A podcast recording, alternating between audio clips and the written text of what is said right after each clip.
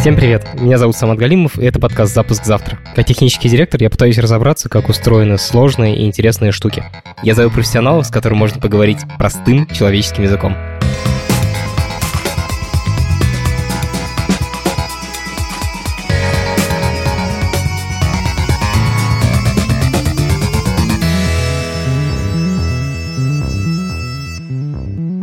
У эпизода, который вы сейчас услышите, непростая судьба. Мы его записали одним из первых еще больше года назад. Это было в Москве, начало осени. Мой гость говорил о базах данных так, что я просто сидел и слушал, открыв рот, но я тогда еще был не очень опытный подкастер, и я мало направлял разговор. Мой гость такой интересный человек, он столько всего в жизни успел повидать, что разговор постоянно уходит в какие-то другие стороны, которые тоже дико интересные, но тему выдержать мне это не получилось. В результате наши два часа микрофонной записи мы положили на полочку и забыли. Ну, точнее, мы несколько раз пытались из этого собрать эпизод, эпизод, но не получалось. В результате мы сдались и позвали гостя записаться еще раз. Мы так и сказали, что мы год тренировались, сейчас у нас получится лучше. Именно так и вышло. И это один из самых интересных эпизодов, которые мы записали на сегодняшний день. В нем есть все, без преувеличений. Наш гость — программист, который своими руками прогал вещи, которыми пользуется весь мир. Человек, который встречался с инженерами и с предпринимателями, которых знает весь мир.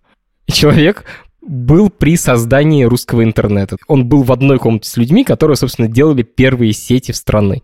В общем, это офигенный эпизод. Он главным образом о базах данных. Но по пути мы еще затронули кучу разных тем, начиная от создания интернета и заканчивая тем, как государство проводит выборы и собирает у нас налоги. Я вам даже немножко завидую, что вы сейчас услышите его в первый раз. Если вам понравится этот эпизод, пожалуйста, не забудьте поставить нам 5 звездочек и написать отзыв. Это для нас очень важно, мы очень стараемся, чтобы вам понравилось. Это подкаст студии «Либо-либо», и у нас есть партнер – сервис онлайн-образования Яндекс Практикум. У Практикума есть курсы по разработке, по анализу данных, по дизайну и по английскому языку. Если хотите освоить цифровую профессию, переходите на сайт Яндекс Практикум и учитесь. Меня зовут Олег Бартунов. Я научный сотрудник Московского университета, профессиональный астроном и генеральный директор и основатель компании Postgres Professional. Postgres — это такая самая известная база данных, но для мамы все-таки надо пояснить, что такое база данных. База данных – это инструмент для хранения, поиска, верификации данных. Все современные системы информационные, которыми вы пользуетесь, нажимаете на кнопочки, вводите какие-то данные, на самом деле являются просто интерфейсом к базам данных. Без базы данных никакой системы не будет. Да, база данных – это такое ядро, вокруг которого все строится. Да, и, к сожалению, как я вот э, много раз убеждался, люди об этом даже не знают, что где-то внизу есть вот такие люди, как, как я, как мы, значит, э, которые изо дня в день работают, ковыряется в кишках вот этих систем. Я надеюсь, что когда мы это выпустим, и люди послушают, у них будет больше понимания. Какие есть основные базы данных в мире сейчас? Ну, баз данных в мире множество. Я бы сказал, каждый месяц прибавляется по одной базе данных. Но разделить базы данных можно в целом на несколько типов. Это традиционные реляционные базы данных, это такой тяжелый инструмент, ассоциируется сейчас с тяжелым инструментом из прошлого, который может быть медленно, но он работает, и он хранит данные, он всегда консистентен, что значит, то есть данные в них не теряются, они целостны и так далее. С другой стороны, существуют новые базы данных, это NoSQL базы данных, которые характеризуются тем, что они нацелены в основном на микросервисную архитектуру, то есть они отвечают нуждам интернет-приложений. Они более простые, с ними проще работать, и в них есть такая возможность допускать некоторую неконсистентность. Лет 10 назад было целое, можно сказать, противостояние вот это старого и нового, но оно привело к тому, что сейчас появился еще один класс, это называется New SQL, это те базы данных, которые пытаются соединить и то, и то. Какие основные игроки на рынке вот этих стандартных классических баз данных? Вот у меня сразу в голову приходит Oracle,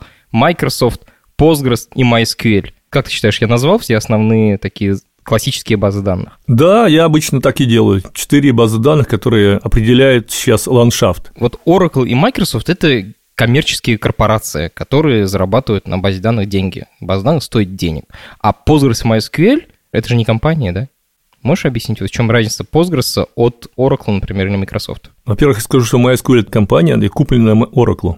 Остается только Postgres, реально такой независимый, свободный. Postgres денег не зарабатывает. Это большое международное сообщество евангелистов open source, то есть самых таких хардкорных open sourceников, которые выпускают продукт под э, BSD лицензией, то есть очень либеральной лицензией. Значит, можно разрабатывать всем, кому хочет, и пользоваться можно всем, кому хочется, да? Да, и как хочешь. Именно BSD лицензия, Postgres лицензия. Postgres — это бесплатная программа, а Microsoft SQL и Oracle DB — это программы, каждая из которых, ну, лицензия может стоить там десятки тысяч долларов. Ну, функциональность, насколько я понимаю, сейчас у Postgres и Oracle она примерно сравнимая. Это правда? Да, Практически сейчас вот эти все четыре базы данных, они более-менее как бы удовлетворяют почти все потребности большинства пользователей. Здесь уже вопрос либо религиозный, ну то есть если ты open source, ты не хочешь вообще не то что платить, а быть зависимым от кого-то, то выбираешь Postgres. И мы видим это по росту популярности. Вот где-то с 2014 года Postgres просто растет, в то время как вот эти три базы, они более-менее остаются ну, их популярность константой или даже чуть-чуть падает. Потому что сама жизнь у нас изменилась. Сейчас, скажем, в западном мире продавать базу данных считается уже как бы не очень таким, как бы...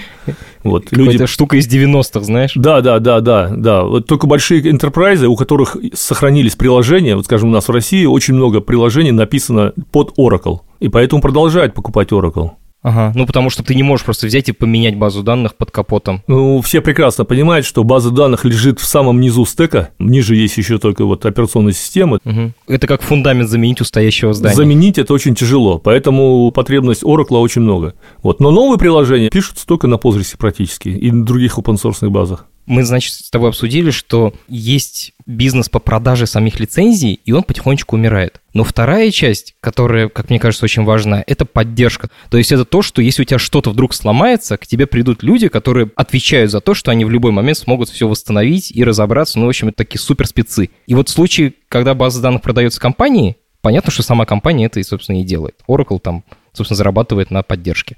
А в случае Postgres, то есть программы, у которой нет такого владельца, которую пишут люди по всему миру, кто там оказывает поддержку? В подрисовом мире существуют компании, которые, собственно, и сейчас и драйвят развитие Postgres. И эти компании оказывают коммерческую поддержку Enterprise. В Америке это Enterprise DB. Сейчас уже Microsoft присоединился к этому движению, купив компанию Citus. Amazon, плюс в России это наша компания Postgres Professional. То есть ты на одном рынке с Microsoft и там еще с CIS Professional, то есть это такие крупнейшие компании в мире, которые оказывают поддержку Postgres. Да, да, да. Вот ты с ними на одном уровне. Конечно, да. Ты так спокойно об этом говоришь, как будто обычное дело. А на самом деле в мире есть там несколько всего программ баз данных. Две из них продают корпорации за гигантские деньги. Это Microsoft Oracle, это одни из крупнейших IT-корпораций в мире. А Postgres делают разработчик по всему миру. И во всем мире есть всего несколько компаний, которые могут вот на таком глубоком уровне ее модифицировать и гарантировать, что они в случае чего смогут ее восстановить, даже если у бизнеса что-то сломалось. И вот ты создал одну из таких компаний, и она в России сегодня. Да, и я очень горжусь этим. Но на самом деле я же уже больше 25 лет э, занимаюсь Postgres. Просто я был просто разработчиком, мне было в кайф этим заниматься. Олег, а можешь вернуть меня вот в самое начало? Как ты вообще впервые в жизни столкнулся с базами данных? Ну, я занимался э, сверхновыми звездами, изучением сверхновых звезд, и в те годы, а это конец 70-х, начало 80-х. Господи, меня еще даже в животе не было. Да, так? да, да. Мы работали на перфокартах, магнитных лентах, на машинах типа BSM-4, BSM-6. Ну, ES-245 это была вообще просто сказка для нас. BSM-6 — это последний суперкомпьютер, который придумали, мне кажется, в Советском Союзе. Да, да. Где это вообще происходило? Это происходило в Московском университете, вот э, в том месте, где я работал, учился Государственный астрономический институт имени Штернберга, ГАИШ, легендарное такое место, откуда, кстати, много всего для интернета родилось, потому что астрономы – это были сетевые люди изначально, потому что мы обменивались данными со всем миром, то есть вообще в астрономии очень много данных, и мы раньше работали с данными вручную, Потом я стал писать программы. Олег, а можешь объяснить, что это значит, ну, как бы, работать с данными ручками? Что значит наблюдение за звездами? Это же какая-то штука из, там, из средних веков. Да, правильно, из средних веков, да. То есть мы как работали? Наблюдения записывали в специальные журналы наблюдений ручками грубо говоря. Сейчас бы я сказал бы, это такие, это табличка, в которой записываю метаданные. Мы делали пластинки, фотографии, большие такие, 30 на 30 сантиметров, например. И потом на эмульсии по углам писали, когда это было, кто это делал, там, вплоть до пометок о том, были ли облака, не были облаков. То есть вы фотографировали звездное небо, и много-много таких фотографий вместе показывали вам картину изменений да, постепенно. могли найти сверхновые звезды, ну, то есть новые объекты какие-то, которые не попали. И все это делали ручками, глазами, смотрели, ну, с помощью прибора специального, но это занимало часы. И это было мучительно тяжело и больно, так что у меня потихоньку в голове сложилось, что надо как бы это дело автоматизировать. Пластинку вот эту мы можем представить в виде таблицы, в которой находятся данные о всех звездах на этой пластинке. Ну, грубо говоря, мы можем ее отсканировать и померить координаты каждой звезды и яркость этой звезды. Ну и плюс записать какие-то метаданные, да, когда, на чем, кем была получена эта пластинка. Угу. То есть такая прям именно база данных в сыром виде. Ты ее сам писал в 70-е годы или уже были готовые какие-то? Да, я писал сам. То есть писал на Фортране вот такие баски. Это были сетевая модель, где я прописывал ручками все как положить данные, как их взять там и так далее. А что ты как бы там прогал-то? Что как бы... Вот если... Ну, как, например, найти... Вот у меня имеется точка на небе, и я хочу найти все объекты, которые находятся рядом с этой точкой. Например, в каком-то кружочке там. Блин, глазами это супер легко сделать, а в программе... Я даже не знал, что это называется база данных, а у меня, например, были две ленты, например, с которыми я работал. Одна лента была отсортирована по одной координате, а другая лента по другой координате. И надо было оператору говорить, вот как ставить, да? И, конечно, вот это все было очень мучительно и больно, то есть вы представьте себе, тебе нужно найти звезды, которые рядом друг с другом, но при этом может оказаться, что по горизонтали они не близко, а по вертикали близко. У тебя нет возможности одновременно смотреть и горизонталь, и вертикаль. Ты как будто такими ленточками смотришь. Да, то есть физическое представление данных, физический порядок данных на носителе, к которому ты имел последовательный доступ, то есть можно читать только по очереди, нельзя по очереди, перепрыгнуть. Да. Вот кнут, когда читаешь кнута, там как раз вот описываются ленты. Алгоритмы кнута, вот э, это прямо вот э, работа с лентами. Вот я, собственно, очень хорошо поэтому понимаю кнута, потому что моя жизнь, я, я сам все это реализовывал. Кнут – это ученый, который написал Библию программирования. Там 4 тома, мне кажется, да, или 4,5? Сейчас уже 4, да. Но у нас был трехтомник такой кнута, и считалось, что если у тебя на столе нет трехтомника, то ты как бы не прокачанный. Ну, надо пояснить, что сзади этой книжки даже, э, мне кажется, до сих пор печатают то, что если вы прочитали эти книжки и поняли хотя бы половину, напишите мне там подпись Билла Гейтса такая, типа, напишите мне на почту, я вас возьму на работу. Слушай, а может дать контекст немножечко? Вот ты всем этим занимался, какие были люди вокруг? Там была айтишная тусовка или что? Ну, как бы, расскажи, пожалуйста. Те годы айтишная тусовка в Москве была достаточно ограниченная. Мне повезло, что мое поколение, вот люди моего поколения, мы как раз, собственно, и все делали в России. Первые интернет-проекты. Можете сейчас представить, что я тогда не знал, что такое IP-адрес. Они уже были вообще? Ну вот, когда мне надо было первую сеть сделать, у нас был сан, Microsystems. Знаешь. Угу. Это такой компьютер очень старый. Очень старый, но был тогда прям дорогой и такой, и надо было подсоединить к нему PC-шку, и из Фидо я скачал программу, стал ставить, и мне спрашивают, а какой IP-адрес у вашей, значит, э, соответственно, и я стал чесать голову. Что такое IP-адрес, серьезно? Да, да, да, а никто не знал, у нас же не было книг. Что ты сделал, как, какие твои действия, как бы, тебя спрашивают, какой IP-адрес, ты не знаешь, что такое IP-адрес, что дальше? Ну, мы стали разговаривать с людьми вокруг нашелся человек, который объяснил, что такое IP-адрес. В нашей комнате в Гаише собирались кучу людей, таких как мы, и мы э, просто как гамбургский счет, значит, то есть никто не выпендривался, каждый задал вопросы, да, мы выясняли все, и все это варилось. Мы ходили в баню, например, тоже все вместе. А кто были эти люди, чем они занимались? Вот у вас в Гаише была айтишная тусовка, сколько у вас там было человек? Ну, человек 5, да, 5-6 вот была тусовка. Люди из других факультетов приходили к нам. Потом люди приходили из разных, там, Рилком, там... Это первый российский IT-провайдер, мне кажется, да? Интернет-провайдер. Да, да, все вот такие ребята, да, мы более-менее все друг друга знали. Помогали, и это прямо, ну, то есть сейчас трудно представить себе, что можно было, например, сделать routing из ГАИШа, например, в Америку, минуя все официальные пути. Routing — это такая, типа, дорога ну, в интернете для того, чтобы две системы могли друг с другом связаться. Сейчас мы это вообще не замечаем, потому что провайдер за нас все это делает. А в те годы, видимо, нужно было прям договариваться. Ну да, существовало много разных частных сеток, их надо было соединять. А, так интернет же это и есть, как бы, когда у тебя много отдельных сетей, и тебе, ты их соединяешь вместе. Да, да, да, да. То есть я просто с звонками разговаривал с операторами, и они прописывали в роутинг-таблицах прям вручную, тут же. И мы проверяли, как мне добраться до Калифорнии там, из Гаиши, например. А тогда не было у нас роутинга с, с Америкой. Но вот первые такие линки делались вот именно на личных отношениях. Вот ты сидишь в Гаише, там у вас маленькая тусовка, айтишники всей России, значит, они там же тебе в комнату могут набиться, и вы там что-то обсуждаете, разбираетесь. Что дальше происходило? Ну, помните, что у нас в России происходило? Началась э, перестройка, Перестройка – это был голод, нищета, грубо говоря, разруха, в то время как внутри у нас все, наоборот, росло, то есть понимание, вот, что надо менять и так далее, но реально, конечно, жить было очень тяжело, у меня было уже трое детей тогда. Я ухватился за мысль о том, что в Америку надо поехать для того, чтобы заработать денег. Ну, у нас был хороший научный проект, и профессор из Университета Калифорнии в Санта-Крузе пригласил нас поработать там. Сколько тебе было лет? 30, может быть, а может меньше чуть. Ну, в общем, я был достаточно молодой, и, конечно, мы туда попали вообще без денег, без ничего. Ну, вот как часто читаешь воспоминания, да, там, вот вышел Сан-Франциско, а в кармане вообще нет долларов.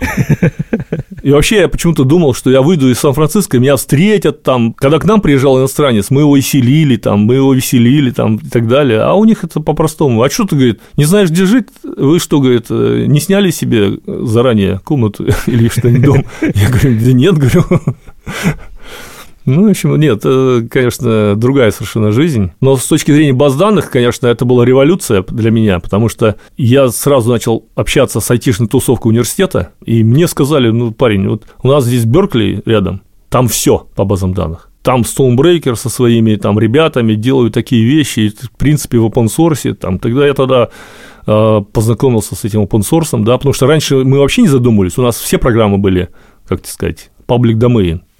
То есть можно было всем пользоваться. Да что угодно, мы вообще об этом даже не думали. Вот. А тут open source, там, то все. А, Олег, мне слово Беркли э, рождает миллион вещей в моей голове, но расскажи, что это такое. Беркли это, ну, тоже это университет, часть, ну, как бы, от подразделения э, Университет Калифорнии. Но важно оно не поэтому. Важно она потому, что там родилась первая, ну, сказать, свободная операционная система BSD. FreeBSD — это операционная система, которая была до Linux еще и до сих пор есть. Например, все видео Netflix отдается серверами, работающими на операционной системе FreeBSD. Да, и лицензия BSD родилась именно там. Berkeley Software Distribution. То есть это лицензия, которая позволила вообще развиться IT очень быстро, такими семимильными шагами. Потому что, с одной стороны, она разрешает пользоваться твоей программой всем кому угодно, а с другой стороны, ты можешь потом продавать результат, который ты сделал на ее основе. Да, это породило кучу мелких компаний, которые начали делать бизнес на этом. То есть в Беркли были ребята, которые умели писать очень крутой софт, и они сделали операционную систему, и еще они сделали одну из первых свободных открытых баз данных. Да. И первая, она называлась Ingress. И это, это были ученые, да, которые занимались именно теорией баз данных. Я правильно понимаю? Да, это были молодые парни. Вот Майк Стоунбрекер, он был молодой тогда в те годы, и у него были студенты. Просто они были бешеные, ну, в хорошем смысле слова. Они хотели сделать э, что-то такое крутое. Вы знаете, что такое Ingress? Это аббревиатура Interactive Graphic, там, ну, еще интерфейс базы данных. В общем, раньше же работали с программами в пакетном режиме, бэтчи. Угу. Отдавал задание, уходил спать утром тебе оператор приносил ответ. Но вот этим людям им хотелось интерактивной работы. То есть ты написал, и тебе сразу ответ. Да. И когда они вот сделали базу данных, они были в таком восторге. У них появилась одна из первых PDP-11. Это такой, типа, персональный компьютер размером со шкаф. Да. Они назвали базу данных Ingress, что это вот подчеркнули, что это интерактивная система. И это вот как раз была первая такая свободная база данных Ingress. Почему Postgres, Ingress? Я понимаю, что название как бы... Э, Совпадает. Postgres – это уже пост-Ingress, после то есть уже учтены уроки от Ингриса, и были какие-то добавлены новые, новые фичи. Олег, то есть ты вот в начале 90-х оказался в месте, в котором появлялись начало баз данных, которыми мы пользуемся сейчас в мире, все программы в мире пользуются вот тем, что выросло из этого университета, из этой тусовки. Да, я как бы не то, что появился, но я был рядом, но я скачал вот этот Ингрис и загрузил туда свои каталоги. И с удивлением видел, что мне не надо писать программы, я могу просто пользоваться системой управления баз данных, вот это, это Ингрисом, одной, просто используя некий язык запроса. Сейчас кажется это нормальным, все к этому привыкли, для, тогда для меня это был как бы шок. И стал работать, э, ну, то есть читать уже статейки научные. Ну, то есть, мое образование, оно шло вот такое. То есть, я не читал книг никаких по базам данных, я SQL не читал. Не факт, что они были, на самом деле, на тот момент. Да, то есть, все рождалось на мое... На твоих глазах буквально. Да. Айтишная жизнь, она бурлила. Рядом же был Сан-Хозе, Силиконовая долина начиналась. Там наши ребята вот э, уже первые, ну, как бы, стартапы сейчас называется, да, ну, раньше вот уже начинали делать компании по тому, чтобы собирать персональные компьютеры, такой уже мир запчастей возникал. И я как раз там подрабатывал Сан-Хозе, там в какой-то компании, уже не помню, через телефонный модем я руководил разработкой, ну, как бы сейчас сказали бы, CRM. Система управления заказами, да? Да, да. Потом я соседу сделал систему торговли биржи через спутник. У меня просто сосед был такой, Джон Даффи, он был одним из первых, кого забросили во Вьетнам. Он был такой весь израненный. После всего этого он стал поэтом. У меня хранятся даже его несколько книг, которые он мне подарил. Э, мы жили рядом с океаном, часто гуляли. И вот как-то он сказал, Олег, ты, говорит, такой прошаренный вот этих компьютерах. А как бы мне торговать на бирже? И я помню, я ему написал спецификации, купили 4 сервера Gateway 2000, что ли, и как он там назывался, да, по-моему, Gateway 2000, такие крутые сервера, спутниковое оборудование, и вот все это мы все, не знаю, на пальцах делал вот эту торговлю на бирже, да, представляешь, это 93-й год, 94-й. То есть ты реально на коленях собрал систему для торговли на бирже через спутник. Да, ну это вот время было такое, действительно, все бурлило вокруг. Ты все равно продолжал заниматься базами данных, или ты там занимался всем подряд? Нет, я занимался наукой. Мы писали программу взрыва сверхновых звезд со своим учителем э, Сережей Блинниковым. Мы сидели, работали, делали доклады, писали статьи. Ну, то есть все это вот это IT, оно просто как бы занимало всю оставшуюся жизнь мою. Я очень мало сплю и непрерывно вот общался с людьми разными. Я занимался поисковой системой одной, вот тогда же. Я начал заниматься перлом. Кстати, вот Ларри Волл, я вот ее вспомню еще с тех времен, когда мы могли встретиться в каком-нибудь баре. Ларри Волл – это создатель перла? Или я что-то путаю? Да, создатель Господи, перла. господи! Да, Perl — это язык программирования, на котором писалось огромное количество софта. Легендарный. Это легендарный язык программирования, и человек, который его создал, ну, это примерно как если бы я не знаю. Я даже не могу привести аналогию, типа, ну, я встречался с создателем автомобиля, типа, с Бенсом, да, ну, встречался, мы с ним в бар ходили. Я сейчас рассказываю, да, вот такие истории, а сам думаю, Неужели так жизнь сложилась, что я вот встречался с такими людьми, знакомился? Все это было случайно или не случайно? Или просто потому, что э, я такой был, ну, в общем, открытый. Ну, в общем, это меня очень занимало. И когда я Лариола потом встретил в Москве, когда он приезжал на какую-то там конференцию по open source, в гостинице Украины даже, по-моему, это было, я к нему подошел, мы стояли так, и он узнавал, но это было уже лет через чуть ли не 30, наверное. И я ему напомнил все, как мы там делали, что он аж прослезился, мы там походили. Я говорю, так, вот, знаешь, у меня сын растет, вроде как IT интересуется, можешь написать ему какое-нибудь пожелание? Короче, он написал пожелание для моего старшего сына, и эта книжка до сих пор есть. Сын сейчас он работает э, в DeepMind. Это Сергей Бартунов, который, собственно, занимается искусственным интеллектом в Google. Да. Олег, ты оказался вот в этом безумном интересном месте. Что происходит дальше? Почему ты возвращаешься в Россию? Вообще, когда ты возвращаешься в Россию? Сколько ты был в Америке? Ну, в Америке было немного, но все контакты, они остаются. То есть мы еще несколько раз приезжали вот в Америку. С первого раза у меня в голове все сложилось. Что надо делать? А что надо делать? Ну, мне надо изучать эти базы данных. Где-то в 95 году, что ли, у меня росли дети, мы жили в коммуналке на чистых прудах, и мне надо было делать выбор, как мне жить дальше. То есть на ту зарплату, которую я жил в университете, заниматься наукой даже было проблематично. И в один момент сел и просто решил, что база данных для меня не просто развлечение, а база данных – это то, что может мне помочь в жизни. именно зарабатывать деньги, а уже тогда понимал, что на базы данных они будут использоваться много везде, надо более серьезно этим заниматься, но а наука уже уходит на такой второй план. Я уже Postgres стал заниматься уже Postgres 95. Нас было меньше 400 человек, вообще все сообщество. Это почтовая рассылка, в которой общались все разработчики этой программы. Да. И я уже стал ходить по городу и смотрел а, объявления на столбах. И нашел одно место, где требовалось сделать проект по поиску работы с использованием базы данных. Фактически на столбе и нашел. Сейчас, подожди, Олег, вот. то есть ты нашел работу программистом на столбе в Москве, серьезно? Ну, фактически, да. И я на Postgres все это делал. А потом был проект «Учительская газета». Мне там предложили то ли тысячу долларов, то ли еще что-то такое, сделать э, поисковую систему по архиву учительской газеты. Угу. И тогда вот я погрузился в базы данных э, довольно глубоко и сделал первый патч потому что до этого мы не использовали там русский язык, а тут начал использовать и увидел, что кириллица превращается в кракозябры. Так, стоп. Значит, ты делал такой бизнес 90-х, то есть каким-то непонятным способом находил людей, и ты им что-то прогал, а они тебе платили за это живые деньги. Да. Но в какой-то момент ты начал вносить изменения в этот основной исходный код Postgres, которым пользуются по всему миру.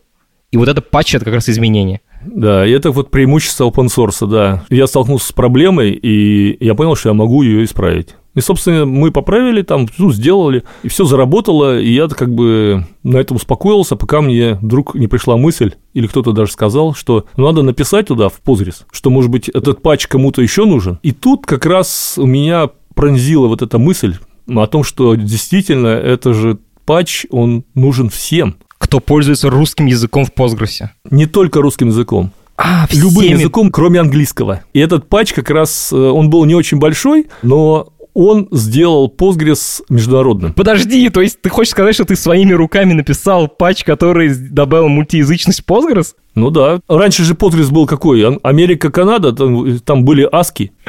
Семибитные. Изначально компьютеры и вообще IT пришел из Америки. И они там, кроме английского языка, ничего не знают. Поэтому им нужно сколько там, типа 26 букв, заглавные буквы еще 26. Все вместе получается, типа оно укладывается в 128 символов. 7 бит. Но есть еще другие языки. Типа для того, чтобы подключить поддержку русского, тебе нужно уже в два раза больше символов. Ну, типа, тебе нужно как минимум русские маленькие, русские большие и Короче, это большая техническая проблема, которую мы сейчас не замечаем, но это тема для отдельного разговора. Но в 90-е это была серьезная проблема. Да, у немцев свои э, символы, там, умляут и так далее. То есть не было уникода, ничего не было такого. Когда я вот перлом занимался, с одним финном как раз мы делали поддержку вот этой мультиязычности, локали поддержку в перле, потому что перл 5 он тоже не был не поддерживал. Так, Олег, подожди, остановись. То есть ты сделал поддержку локали не только в Postgres, но еще и в перле в пятом? Ну, я не делал, я, по крайней мере, занимался и тестировал. То есть, ну, грубо говоря, пинал этого автора и уже понимал, как это надо делать. То есть, тогда я понял, что такое локаль.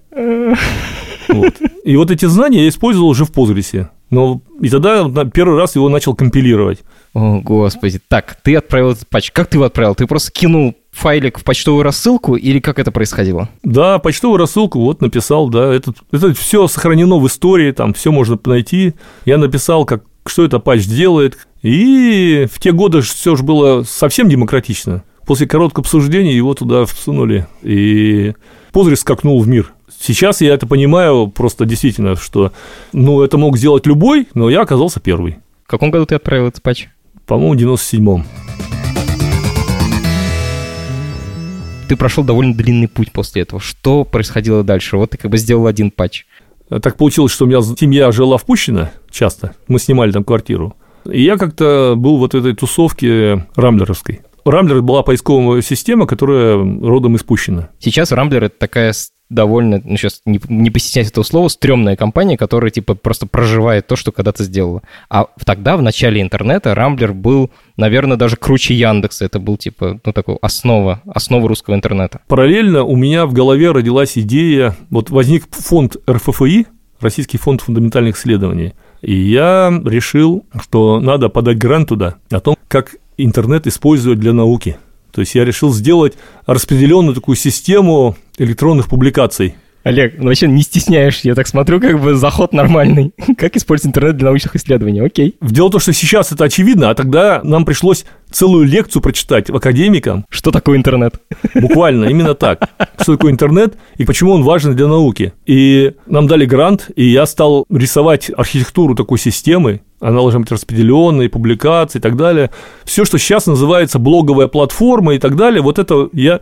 Тогда таких слов не было. Ты сделал Facebook для ученых, да? Ну, типа, да, да, я начал делать вот такую систему, вот, назвал ее «Российская научная сеть». А что это такое технически? Это как бы сайт, это почтовая рассылка, что это? Это был такой сайт, который пользователям давал возможность э, увидеть материалы о науке от первых лиц, то есть важно было от первых лиц. Вот не просто журналисты пересказывали, а сами ученые могли поделиться своими мыслями, своими работами. То есть это не академические статьи, а именно соцсеть. Да, да. А с другой стороны, давала вот интерфейс работы с базой данных. То есть человек мог вводить сам свои данные. У нас там были поиски, ключевые слова, там, в общем, целая система была. И это мы все, ходя в Гаишевском парке, все придумывали. Postgres был у нас там ну, центральная база данных. Я помню такие цифры, там миллионы пользователей, еще что-то такое. Тогда я был наивный и думал, что наука интересна всем так же, как и мне. В голове я архитектуру, естественно, продумывал именно вот на такие цифры большие, что будет куча людей пользоваться этим э, нашими сайтами. И потом вдруг как-то впущено меня Крюков Дима спросил, слушай, говорит, мы тут собираемся к инвестору идти, я тогда слова-то особо не знал, инвестор. Но ты, говорит, можешь сделать сайт такой, который миллионы пользователей может выдержать? Я говорю, конечно, вот я же грант получил, у меня вот, я как раз исследую на, на это дело. Но со мной был еще Женя Родичев, вот мой верный коллега, и Лысаков говорит, а, пошли на встречу с нами. Лысаков, Крюков от Испущина, от Рамблера, и я с Женей как бы такие научные люди с такими умными глазами, значит, э, из университета, которые много чего... Веса придаете. Ну да, да, пошли Сергею Васильеву. Кто это такой? Русские фонды. Ты с создателями Рамблера пошел получать первые бабки под Рамблер у инвестора. Ну да, ну я вообще был, меня взяли вот как бы... Ты опять оказался в нужное место в нужное время. Так, что дальше? Да, да, да. Ну и все, назвался, как бы это, надо делать. Все заиграло другими красками. У нас, опять же, в Гаише собирали крутую команду. На то время те ребята, которые вот, ну, проявили себя уже в интернете своими какими-то проектами. Всех их привлекла масштабность проекта. Подожди, а Рамблер тогда еще не был поисковиком или уже был поисковиком? Он был поисковиком. Поисковик и топ-100. Но это не сайт, понимаете? Там нужно было сделать большой сайт. А, портал, вот тоже называется. Портал, типа со, да. каталог ссылок и вот это все. Ну, не только каталог ссылок, там контент, агрегация новостей, там почта, там, ну, в общем, все. То есть взрослый рамблер, то, что сейчас называется условно Яндексом. Да, угу. надо было сделать, да. Какой это год? Ну, 99 по-моему. И тут я как раз еще очередной раз повезло. Сейчас, конечно, трудно представить, но вот я с одним из создателей Амазона просто списался.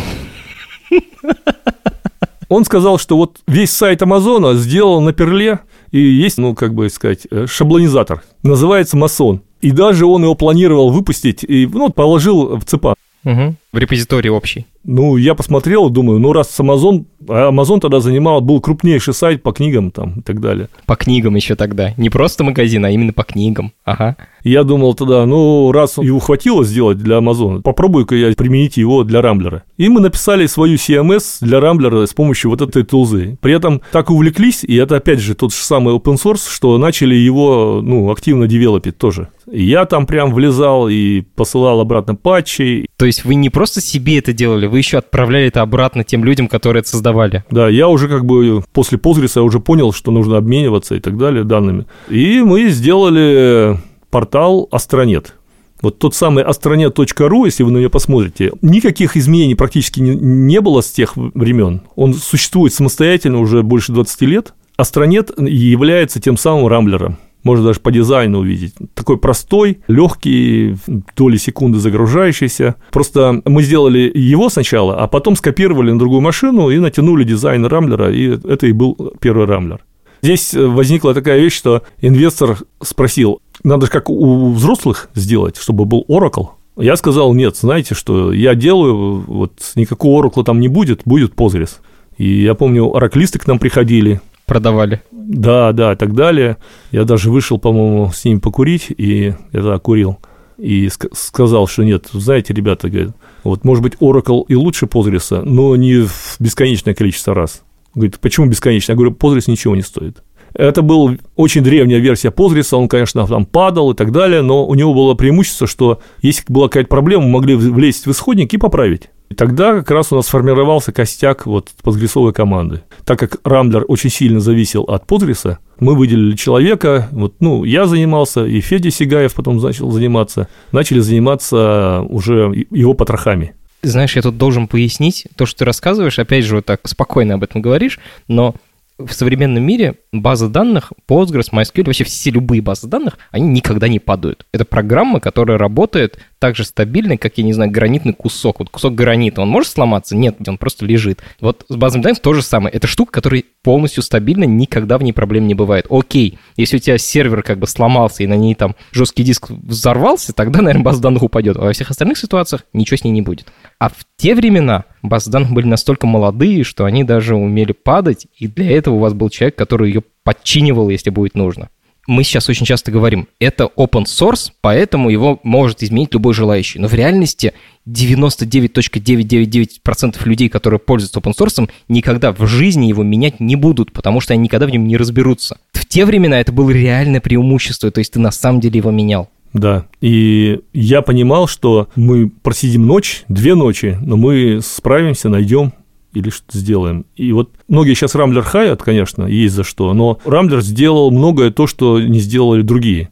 Какие-то очень интересные вещи из Подриса были рождены именно на средства Рамблера. То есть мы сейчас все пользуемся плодами вещей, которые были сделаны для Рамблера и в Рамблере. Да, да. Меня конкретно прет от этой мысли, когда я вот э, иногда понимаю, что вот мы с вами разговариваем, а миллионы людей пользуются вот тем, что вот мы с Федей, скажем, сделали. Угу ну, читаешь статьи, там обсуждают какие-то фичи, а ты понимаешь, что вот это же я делал, вот это мои фичи обсуждает. Вот эти индексы, это мы с Федей делали, да, там.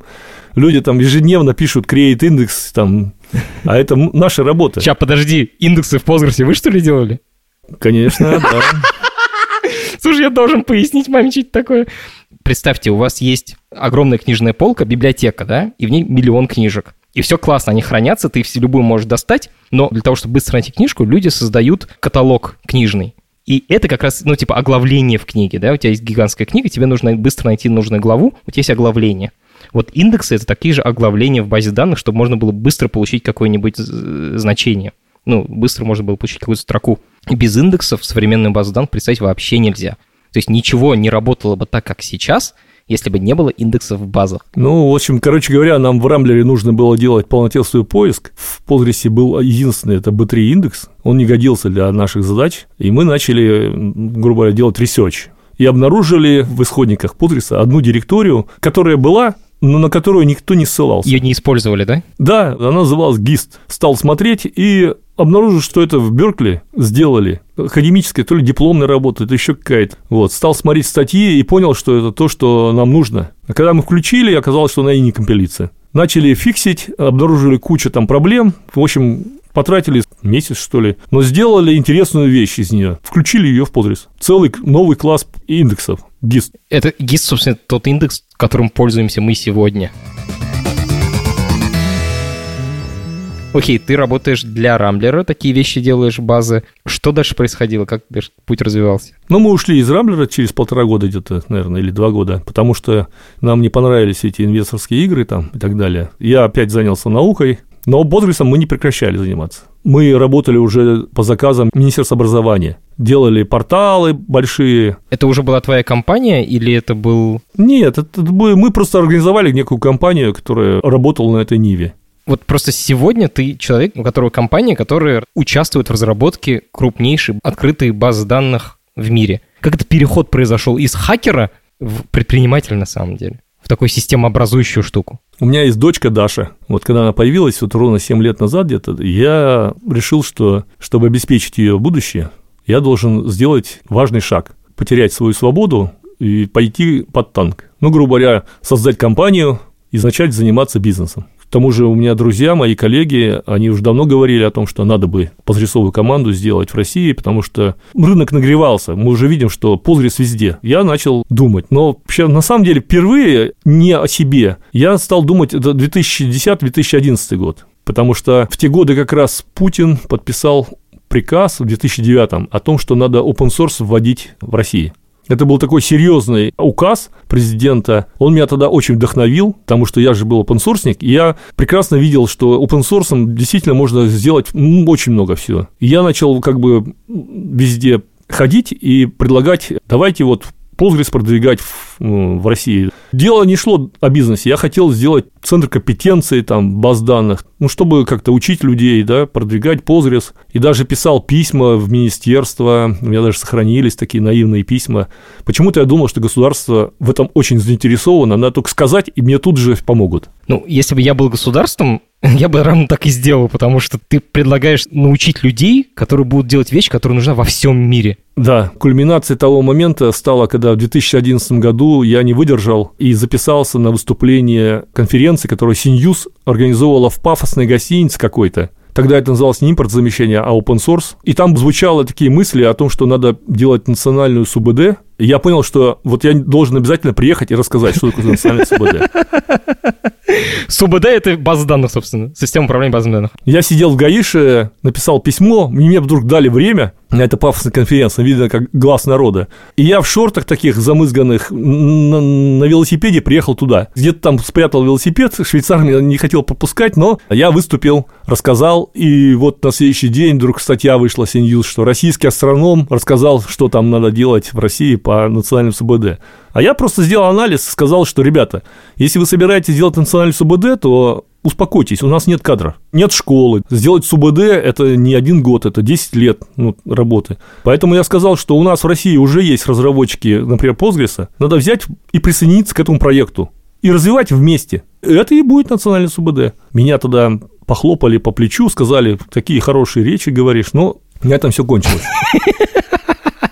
к сожалению. А могли бы мы столько всего наворотить. Я сейчас скажу вещь, и, наверное, не очень правильно так говорить, но вы могли захватить просто Postgres, сделать его русским проектом, по сути. Ну, у меня и была такая идея, да. Я говорю, что мы просто туда впрыскивали своих разработчиков, как бы нет такой сделать его русским проектом, но никто этого помешать не мог бы. И не хотели бы, на самом деле, кто, зачем мешать, как бы. Да, зачем, когда люди вкладываются и так далее, да. А потом в 2013 году я с ребятами, своими коллегами мы решили сделать компанию, так начали ходить по рынку. То есть я ну, во много крупных компаний приходил и говорил, давайте сделаем компанию по Позрису. Все говорили, Олег, прекрасно, говорит, будь, давай со своей командой работай у нас. Или мы сделаем компанию, которая будет на 51% принадлежать нам, говорит, а все остальное вам. Никто не отказал. Все понимали, что Позрис нужен. Но все хотели, чтобы я стал придворным человеком, решать какие-то местечковые задачки. Мне это, конечно, не хотелось, естественно. Потом помог случай как-то получилось так, что я вышел вот на нашего инвестора. И он сказал так, там 5 минут буквально хватило. А команда у тебя есть? Я говорю, есть. Ну, все, говорит, делаем там. То есть, как, почти как в Рамблере, так сказать. То есть, в конце 2014 года мы там делали логотип, оформляли бумажки, там Крым случился, помните, О, да? господи. Получилось так, что создание нашей компании некоторые связывают с тем, что государство решило значит, сделать импортозаместительную компанию. Значит. Но на самом деле это было, конечно, не так. То есть мы пошли совершенно не, не, не оглядываясь, это просто в процессе случилось. Но потом действительно на нас стали смотреть как на компанию, которая поможет России там, справиться с этими санкционными проблемами. А там, насколько я понимаю, санкции распространяются на базы данных Oracle и на поддержку баз данных Oracle. Ну, вообще, нетрудно было предугадать, что зависимость от американского софта, она есть. Слушай, тут надо все-таки пояснить. Вот ты банк крупнейший. Сейчас я не знаю, что там реально происходит, но пускай это будет ВТБ, да, типа крупный российский банк. У тебя основная база данных, там, где крутятся, собственно, все твои транзакции, это Oracle. И все было нормально. А потом тебе говорят, а вот со следующего года мы вам больше поддержку оказывать не будем. Если у вас что-то сломается, вы как бы сами по себе. И это на самом деле примерно так, как если бы у компании, которая там железнодорожная, просто перестали обслуживаться поезда. Типа у вас поезд сломался, ну извините, как бы сами разбирайтесь. Причем это не просто там база данных сломалась, она может быть и не сломается. Дело в том, что ежегодно выходит куча эксплойтов на Oracle. Погодите, например. могут даже не дать новые патчи безопасности? Да, да, да. О, это и есть входит в поддержку. Да. Жесть какая. То есть у тебя есть база данных, она как бы работает все, все в порядке, но хакеры регулярно находят в ней дырки. И производители этого софта, этой базы данных, регулярно делают патчи, то есть это такие нашлепки, как бы, которые закрывают эти дырки, которые нашлись. И тебе просто перестают давать эти обновления безопасности. Главная твоя программа, в которой все твои данные хранятся, в какой-то момент перестает обновляться. Более того, э, сейчас эта ситуация уже второй год для «Газпрома» всего. Охренеть! То есть у «Газпрома» перестали продавать поддержку Oracle? Ну, реально, вот там два года назад уже была статья, что Oracle в качестве санкций, да, объявил. То есть старые поддерживают, а новые все. Офигеть. А проблема с Oracle-то на самом деле и Microsoft, она заключается в том, что не только потому, что там зависимость, независимость, еще в том, что сформировался целый круг людей, которые не мыслят ничего, кроме как вот экосистемы Oracle или Microsoft. То есть у нас сейчас мир абсолютно новый. И нам нужны люди, которые архитекторы систем, которые мыслят шире гораздо. Но в 90-е годы в России же ничего не было, и к нам пришел Сорос, и Microsoft, и Oracle, лицензии раздались бесплатно университетам. И привело к тому, что до сих пор наши все высшие учебные заведения, практически все, продолжают выпускать людей для этих компаний. Угу. И потом студенты, эти выучившиеся специалисты молодые, они уже умеют пользоваться тем же самым Microsoft, и они покупают именно его, в смысле, они говорят в компаниях. Да, да, да, да. Вот у нас сейчас вот в ДИТах э, сидит то поколение. ДИТ это что такое? Департамент информационных технологий. Угу. Ну, то есть люди, которые принимают решения, они боятся вот open source, например. Потому что они его не знают, они вообще не представляют, что это такое. Не имели с ним дела. Да, они представляют экосистему Oracle. Вот взял, поставил Oracle, поставил там еще какие-то продукты Oracle, и ты живешь в шоколаде. Угу, угу, угу. Вот. А то, что мир сейчас совсем другой, он требует более динамичных технологий. То, что все быстро меняется, надо уметь применять разные технологии так интересно, ты расскажешь о вещах, ну, а я вообще из другого мира, я как бы с другого полюса. Я, наоборот, никогда в жизни Oracle руками не трогал, и мне как бы страшно к нему подходить. Вот, и это хорошо. Сейчас появилось поколение, которое тоже Oracle не знает, не молится и не хочет. Потому что ни один стартап сейчас, я уверен, в мире, он в здравом уме не будет, не будет использовать Oracle или Microsoft SQL Server. И это говорит о том, что дни их сочтены. То есть, когда уйдет топ старое поколение, когда умрут вот эти старые системы, и этим базам данных просто ну, нет будущего. А можешь рассказать, вот как бы ты основал компанию, кто были первые клиенты, кто были первые сотрудники? Я хочу сказать, что я основал компанию со своими друзьями и коллегами, с которыми я делал Рамблер еще. И вообще изначально мы хотели заниматься open source. То есть просто типа, чтобы вам платили за то, что вы пишете open source? За поддержку. Типа компании, которые сделали себе Postgres, они будут вас звать, и вы будете им настраивать? Настраивать, там, объяснять, учить и так далее. То есть учеба у нас был один из самых первых проектов. Мы начали учить Postgres. Почему не получилось? А потому что, оказывается, в России вот так жизнь. То есть мы несколько месяцев сидим ни одного клиента. Так. Я не понимаю, почему. Вот, казалось бы, вот Postgres у всех работает, да, у многих. Мы говорим там, давайте вот мы сейчас будем поддержку. Но одна большая компания к нам пришла. И случайно я на какой-то тусовке интеграторов, там меня пригласили, и там в этой полупьяной среде кто-то мне излил душу. Он сказал, Олег, говорит, ты, говорит, классный чувак, говорит, но никто у тебя не, не будет э, делать заказы. И он мне объяснил, открыл такую ту сторону вот этого мира, той реальности, которая у нас в России. Я просто был шокирован, потому что сказали, что сейчас у меня бюджет моего департамента, он, скажем, столько ярдов. Миллиардов. А ты предлагаешь, чтобы он у меня стал ноль. Ну, в здравом уме никто на это не пойдет. О, Господи. То есть то, что Oracle стоит много денег, выгодно для Это людей, хорошо. которые... Да, да, да, да, да. Я вернулся в компанию в шокированном состоянии, у меня фрустрация такая гигантская дома наступила. Я понял, что я не могу вписаться в бизнес, да, со своей идеей. Вот. Я пришел в компанию на следующий день и сказал, все, значит, мы делаем enterprise версию Postgres и будем За много продавать. денег. Да. Вот будете смеяться, да, вот те, кто нас пытается обвинить, что мы такие вот сделали форк и так далее, это не мы сделали устроен так рынок. Ты знаешь, после этого все стало хорошо. То есть люди поняли, что э, мы нормальная интерпрайзная компания, которая понимает все правила рынка, играет по правилам. У нас лицензии несколько раз меньше, чем у Oracle. Да, Но все-таки серьезных денег стоит но все-таки, да, стоит серьезных денег там и так далее. Но мы действительно посидели и составили список фич, которые мы внесем в Postgres, которые как бы enterprise фичи. Но вот с тех пор мы уже сколько лет продаем нашу версию. Мы... Это очень трудно, конечно, потому что приходится работать на два фронта. На комьюнити-версию и на свою версию. То есть у вас есть изменения к основной базе данных, которой пользуется весь мир, которые типа круче и которые, собственно, вы продаете за деньги большим компаниям.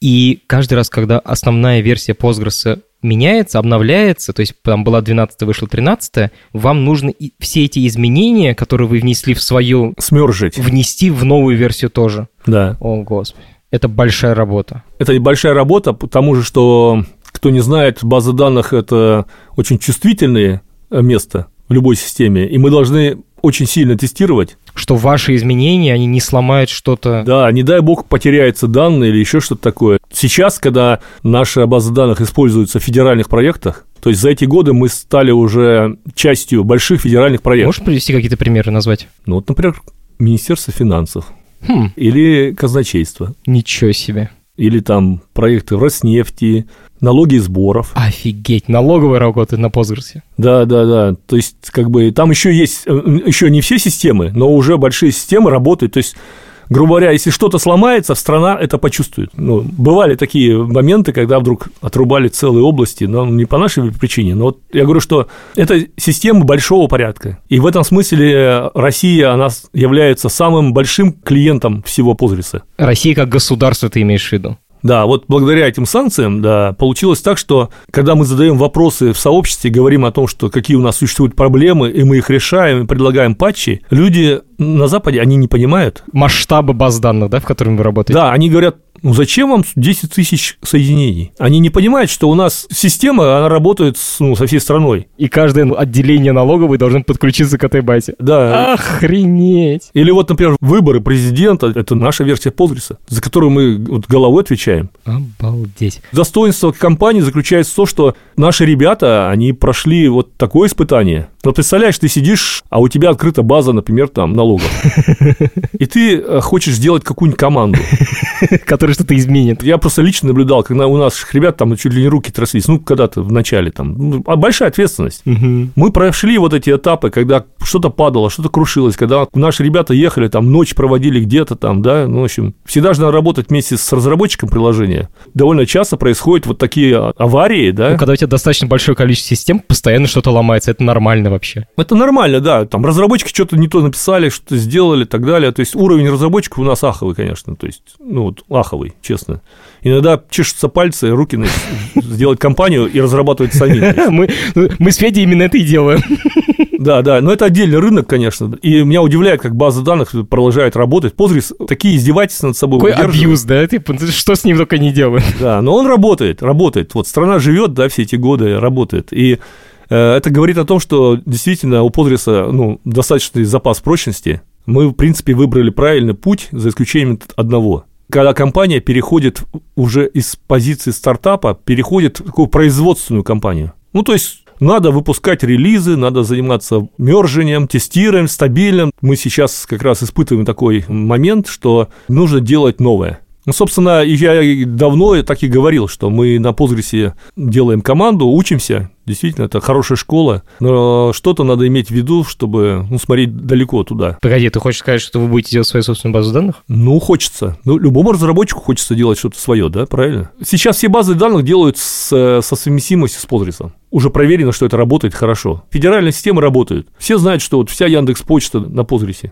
То есть там Mail на Postgres, ну, Авито все знают, что она вообще изначально на Postgres. Все доказано с Postgres, с ним все ясно. Здесь просто надо думать уже в другую сторону. Просто время создало другие вызовы, в частности, например, о сохранности данных. Я не хочу, чтобы мою медицинскую книжку кто-то увидел, например, да, или еще, не дай бог, еще модифицировал ее. Это просто серьезная вещь. Но базы данных пока это обеспечить не могут. Ни одна база данных не защищена от того, что за 100 долларов системный программист не возьмет и... Не впишешь туда какую-нибудь хрень. Да, да, да. Мы же все время сталкиваемся с тем, что там у Сбербанка утекли там данные, у того утекли данные. То есть ты говоришь о каких-то технических решениях, таких принципиальных, логических проблем. Принципиальных, да. Просто в моем понимании база данных это такая простая штука. Кладешь данные, вытаскиваешь данные. А ты говоришь уже о вещах, которые рядом с базами данных, но такие... То есть это такое уже принципиально другие проблемы, принципиально другие задачи, которые можно решать с помощью баз данных. Я так подытожу, что по сути у нас все-таки будет, видимо, в ближайшее время своя собственная национальная база данных, сделанная, может быть, не государством, но тобой. Олег, вот расскажи, как ты находишь себе инженеров внутри команды? Сколько у тебя сейчас человек и как ты их находишь? Человек 100 уже. Офигеть. Это очень трудно. Не только к себе, там, любой проект – одна из самых головных болей. То есть затраты на то, чтобы найти человека, это уже сотни тысяч, да, вырастают. Что он должен уметь? Что он должен знать? чтобы попасть к тебе? Я уже понял, что мы раньше требовали там знать Си, знать Позрис, знать там Кнута там и так далее, и так далее. Потихоньку мы все понижали, понижали, потому что, ну, мало таких людей, да, а те, кто есть, те уже, ну, живут хорошо. Вот. Самое главное, чтобы... Мы же занимаемся системным софтом, а разработчик системного софта, он часто не видит конца.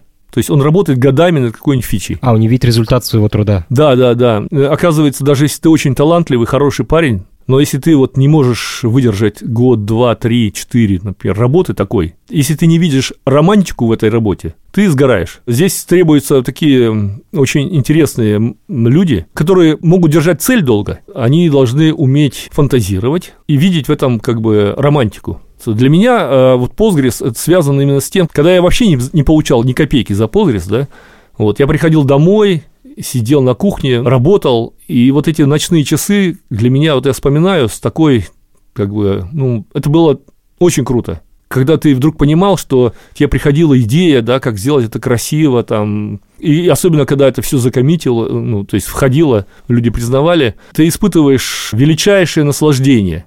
Ну, такой творческий оргазм, да, вот. Вот для разработчика это очень важно.